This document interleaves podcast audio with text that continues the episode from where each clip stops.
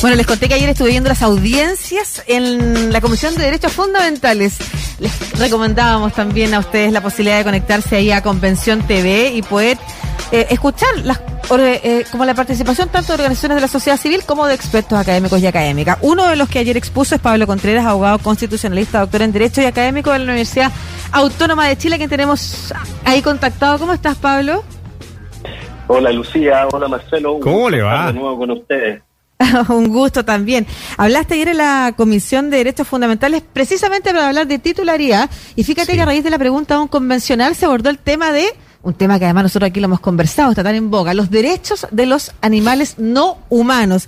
Y sobre eso te queríamos preguntar, Pablo, porque es un tema que está en discusión y que además eh, es, mucho más complejo que eh, si reconocemos o no reconocemos que a los animales hay que tratarlos bien.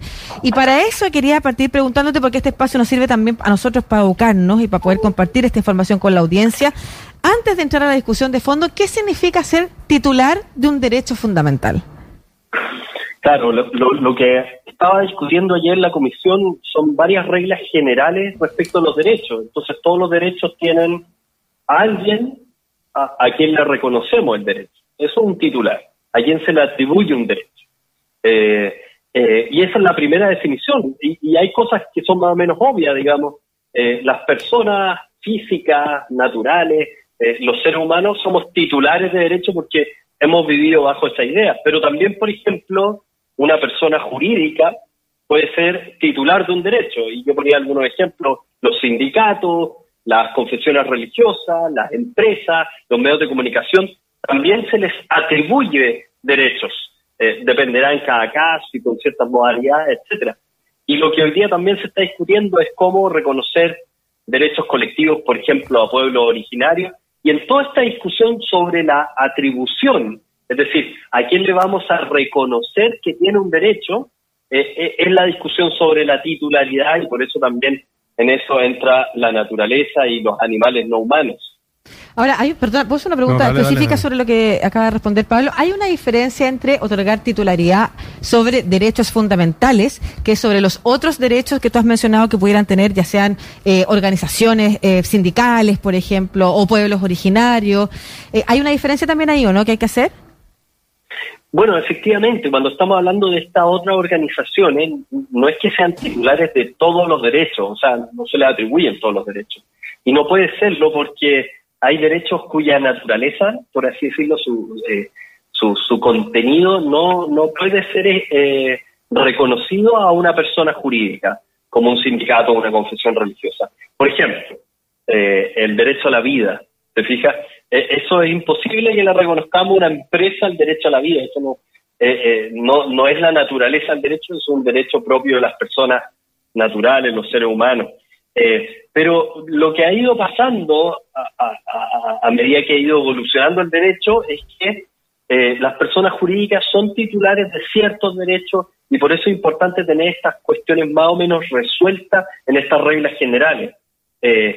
por ejemplo, uno básico es el tema eh, en materia laboral, eh, de que los sindicatos ejercen los derechos de la libertad sindical, de la negociación colectiva, de la huelga. O sea, los trabajadores se organizan para ejercer colectivamente esos derechos. Y entonces por eso el sindicato, siendo una persona jurídica, es titular de esos derechos y probablemente no lo es de otro.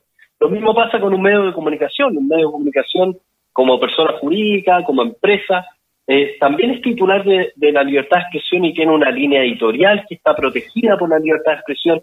fija? Y eso no es lo mismo que la libertad de expresión individual del, de la persona, del ciudadano, del periodista, del notero, eh, es una cosa distinta. Por, eso es importante ver que eh, en el derecho comparado y en la evolución de los derechos fundamentales han ido cambiando las reglas de atribución de los derechos. Sí, eh, Pablo, a mí me, me, llama, o sea, me gusta que se discuta esto y yo creo que el tema de los derechos, eh, sobre todo de los animales, eh, estuvo bien en boga hace unas pocas semanas cuando CAST anuncia en su proyecto de gobierno que deben pagar su derecho a existir los animales en el mundo. ¿cómo, ¿Cómo lo tomaría esto? Dice la polémica propuesta sobre la flora y la fauna de su programa. Dice, Entre su iniciativa para recuperar la agricultura de Chile, José Antonio Caz propone avanzar en la aceptación de que las especies de flora y fauna que conviven con la población humana o son influidas por esta deban buscar un camino para pagar su derecho a existir y prosperar en manos de sus guardianes. Mira, es interesante porque eh, la estrategia discursiva de esa propuesta es apropiarse el lenguaje del derecho para reafirmar la dominación antropocéntrica. ¿Qué quiero decir con estas palabras que suenan un poquito grandilocuentes? Las palabras que utiliza, una cosa así como que los animales tienen un derecho, pero tienen que pagar por, por tener ese derecho. ¿Te fijas? ¿En qué, qué se reduce? O sea, ¿cuál es la, la raya para la suma? Es básicamente que los animales no humanos y la naturaleza están al servicio de las personas, de los seres humanos, y que podemos como seres humanos explotarlos y en ese contexto pagan su derecho por existir. ¿Se fija? Entonces es, como invertir los términos.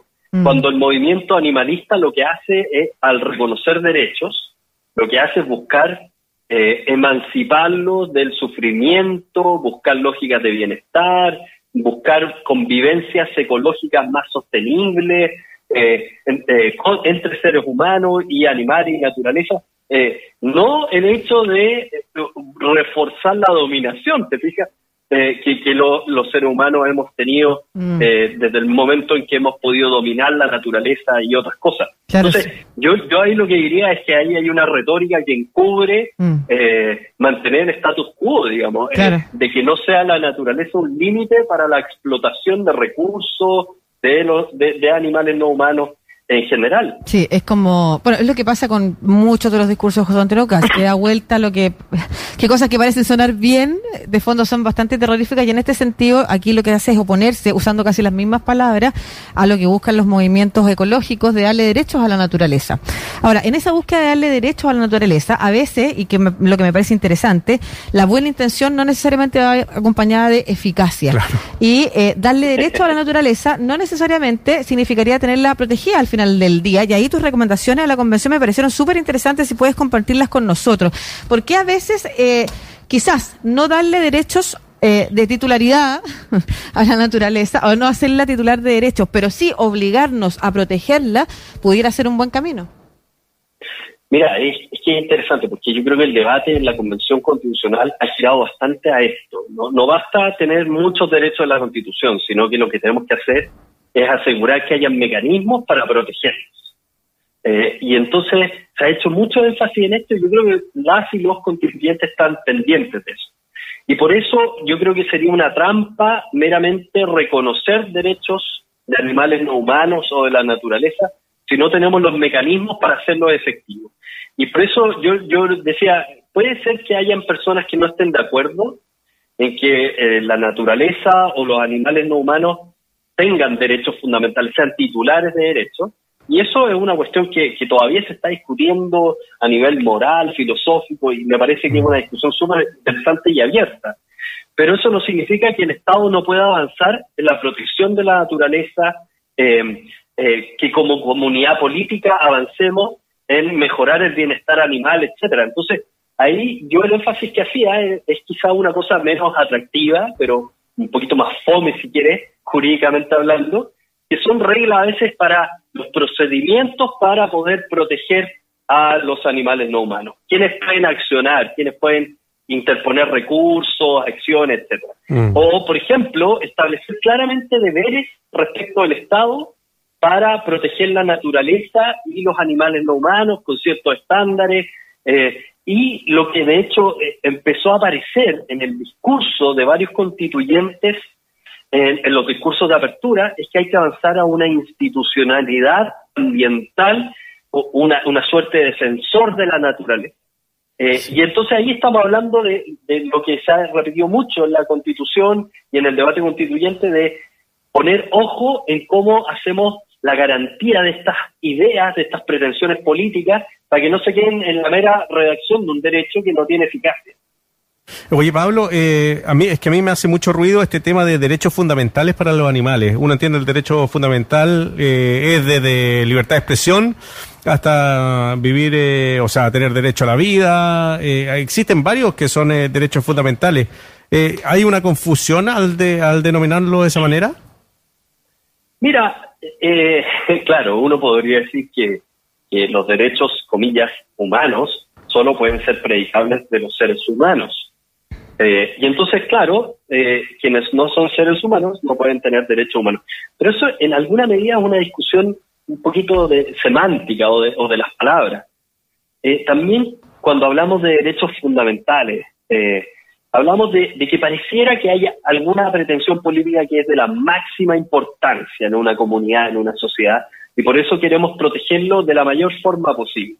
Y por eso eh, no solo son respecto de seres humanos de carne y hueso, sino también empieza a generarse otros mecanismos, por eso las personas jurídicas aparecen, por eso aparecen pueblos eh, y no solo individuos, mm. eh, y eso es parte de la evolución de un discurso de los derechos fundamentales a lo largo del tiempo. Esto es una discusión, perdón, una evolución relativamente reciente desde el siglo XX en adelante. Entonces, es cierto, eh, hay todavía discusiones morales y filosóficas, no en todo eh, zanjadas, por así decirlo, de, si podemos hacer una distinción entre animales, porque los seres humanos nos olvidamos a veces que somos animales pues. también.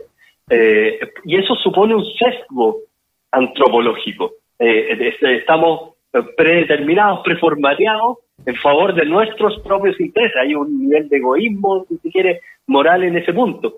Y, hay otras conmovisiones que entienden la, la, vida misma con la naturaleza, eh, con el resto de los animales de, de, una manera más equilibrada y distinta. Ahora, es cierto que hay disputas de poder, de, de políticas, de, de cómo se estructuran sistemas de producción económica que requieren un entendimiento eh, entre eh, el ser humano, la naturaleza y el resto de los animales. Entonces, me parece que es una cuestión que está desarrollándose en un, en un mundo que es finito, que se va a acabar si, si lo seguimos explotando como lo seguimos explotando. Eh, después de una semana de, de COP26. De COP26, sí. Eh, bueno, ahí está, lo que, ahí está lo que tú señalas respecto de, en una de esas, hoy no va a ser más difícil lograr los dos tercios para establecer que eh, los animales no humanos tengan derechos fundamentales versus avanzar en una institucionalidad que lo proteja. Es que derecho no, mira, por ejemplo, ya, vacas pollitos. sí, no, quiero. Eh, déjame profundizar, déjame profundizar en eso, porque de hecho todavía no hay acuerdo en si el nonato tiene que tener algunos derechos fundamentales, por ejemplo. O sea, en ese nivel de discusión estamos, probablemente la otra está mucho más retrasada y ahí vale la recomendación de generar institucionalidad eh, que obliga a proteger la naturaleza y a generar mejores entornos de convivencia entre la fauna, la flora y los humanos, porque además si no los humanos nos quedamos sin mundo, como dice Pablo, es, finito, eh, antes de intentar avanzar en una discusión que probablemente es nueva. Y ahí en ese sentido te quiero preguntar, Pablo, también los derechos fundamentales no es algo que se nos ocurra aquí en Chile, digamos, hay una discusión internacional en torno a los derechos fundamentales que surge, como tú decías, en el siglo XX, eh, que, se que se ha profundizado en el siglo XX y y que, y que hoy está eh, probablemente enfrentando estos nuevos dilemas, no solamente en torno a, los animales, pero sí probablemente alguien eh, en algún lugar del mundo ha avanzado y que dice, eh, no sé, ¿qué, qué, hace, ¿qué ha dicho el derecho internacional respecto de, de, esto? ¿Hay experiencias, hay, hay constituciones que lo hayan recogido y de qué forma se ha recogido más eficientemente? ¿O qué respuestas ha dado hoy las Cortes Internacionales? Yo no sé si se han pronunciado, por ejemplo, sobre esto.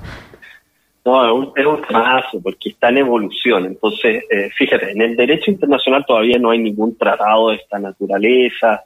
Hay algunas declaraciones, efectivamente, pero todo eso no, no, no es, no son normas jurídicas obligatorias. Son declaraciones de principio, eh, algunas promovidas incluso por UNESCO, etcétera.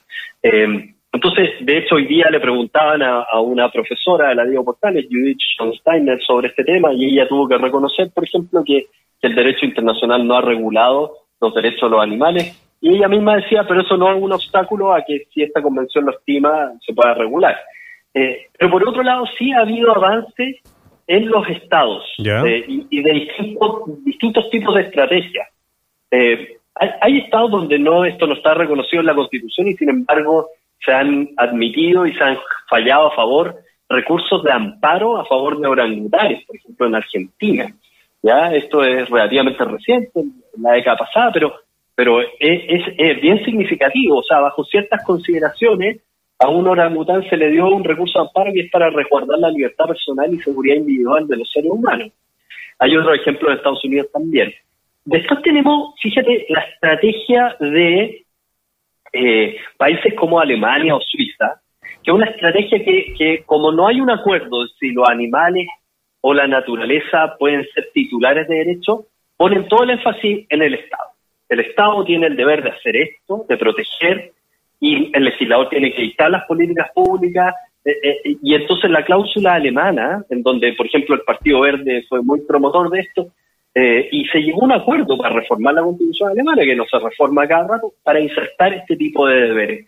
Esa estrategia que puede ser indirecta, mm. si se quiere, logra el objetivo político que estamos buscando, de, una convivencia distinta entre seres humanos y animales y naturaleza. Sí, eh, eh, solo para cerrar, Marcelo. Después estamos en el constitucionalismo latinoamericano, efectivamente, eh, Ecuador, Bolivia, por ejemplo, tenemos algunos desarrollos que efectivamente lo que intentan es declarar, por ejemplo, a la Pachamama como titular de derechos, etcétera.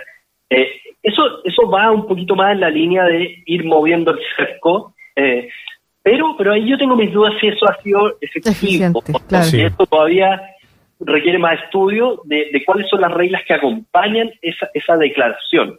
Y, y por eso quizás antes que nos, no, nos enfrasquemos en una discusión que quizás no tendremos acuerdo como sociedad, eh, eh, eh, precisamente hay que hay que enfrascarse en, en los detalles un poquito más fome del derecho procesal, pero que podrían lograr mejores objetivos en, materia de bienestar y de medio ambiente. Claro, lo que pasa es que la otra vez conversamos con un constitucionalista ecuatoriano que, bueno, crearon... el presidente, el, el presidente. El presidente de la, de la, Asamblea Constituyente ecuatoriana, y él nos señalaba que era una constitución muy bonita, pero que habían cosas que no se habían podido llevar a, a piso. Entonces, temo que eh, en esta situación eh, lleguemos a esto. Eh, no, crees que podría, no sé, tener una constitución de, de, esta manera, transformarse en un zapato chino después?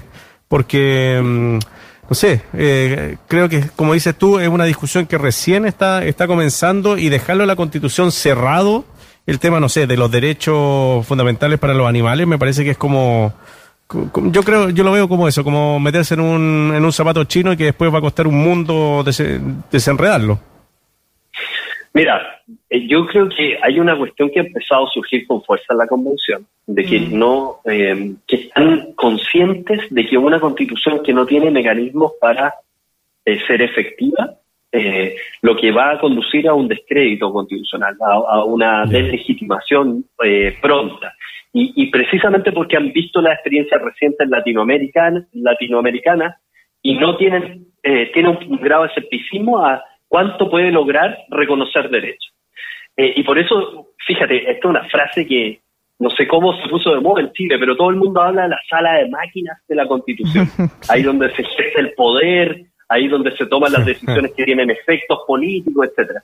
Eh, y entonces muchos constituyentes, muchos y muchas, están pendientes no tanto de la declaración misma del derecho, sino que de la otra parte. Cómo vamos a financiar derechos, cuáles son los recursos, qué instituciones llegan a la práctica eso. Eso me parece una señal muy positiva. Y aparte abierto, pues Pablo, abierto a la, a la, comunidad, abierto a los ciudadanos y ciudadanas, a los que quieran participar, eh, a diferencia de la sala de máquinas del Congreso, pues que es completamente cerrado en cuatro paredes, esta convención está completamente abierta.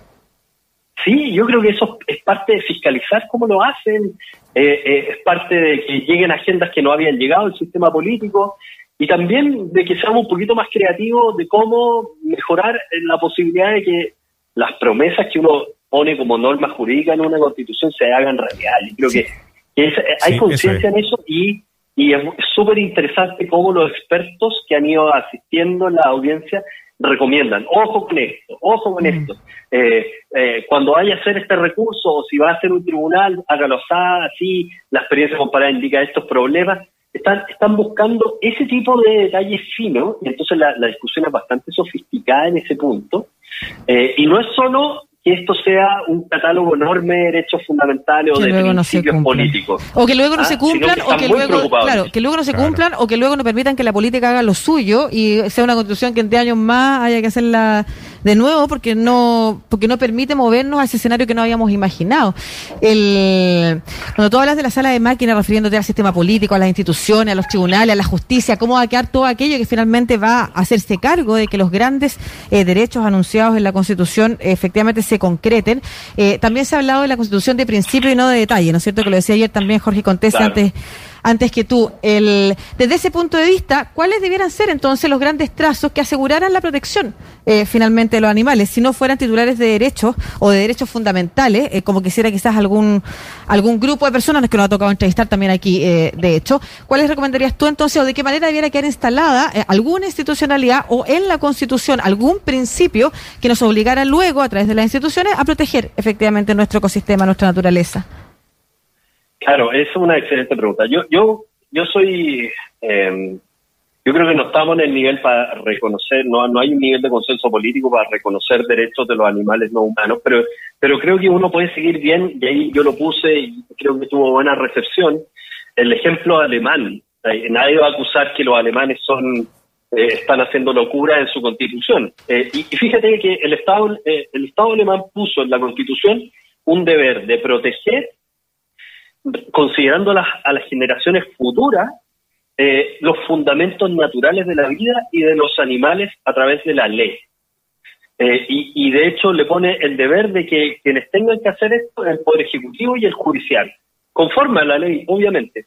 Eso, ese deber es muy nítido respecto a cuál es la posición que tiene el Estado respecto a la naturaleza y de los animales. Ahí hay un elemento. Yo, yo además añadiría alguna otra consideración. Eh, creo que uno puede declarar que la, naturaleza y los animales son objetos de protección, más allá de que si los reconozcamos en el futuro sujetos de derecho, eh, pero al ser objetos de protección, uno podría regular un recurso especial, por ejemplo, o reglas especiales para que las comunidades que se ven afectadas este, en, zonas de sacrificio puedan accionar y buscar proteger eh, sus intereses eh, y los intereses de toda la comunidad eh, respecto al medio ambiente. Y lo que yo creo que es interesante y habría que ver el modelo, em, por ejemplo, en su momento el, constituyente Daza dijo hay que avanzar a una institucionalidad ambiental. Entonces, como una suerte de defensoría del medio ambiente. Eso, eso puede ser una muy buena idea que nos evite enfrascarnos en un debate que quizás no está lo suficientemente maduro en Chile sobre si los animales tienen derecho o no. Y tener una buena institucionalidad que conozca estos recursos y los resuelva y que tenga soluciones efectivas para que no, no, no tengamos las tragedias medioambientales que tenemos en nuestro país. Muy bien, pues eh, Pablo Contreras, abogado constitucionalista, doctor en Derecho y académico de la Universidad Autónoma de Chile. Estimado Pablo, que le vaya muy bien, un abrazo grande. Muchas gracias, muy didáctico además tú en tu en esta entrevista y por supuesto en tu audiencia ayer. Un abrazo. Sí, pues a ver si lo invitamos un día a los paneles de Freddy, pues para que retomemos esa sana costumbre. Sí, oh, estaría bueno. Ya Marcelo, lo decía que muy bien, gracias. Chao, Pablo, cuídate.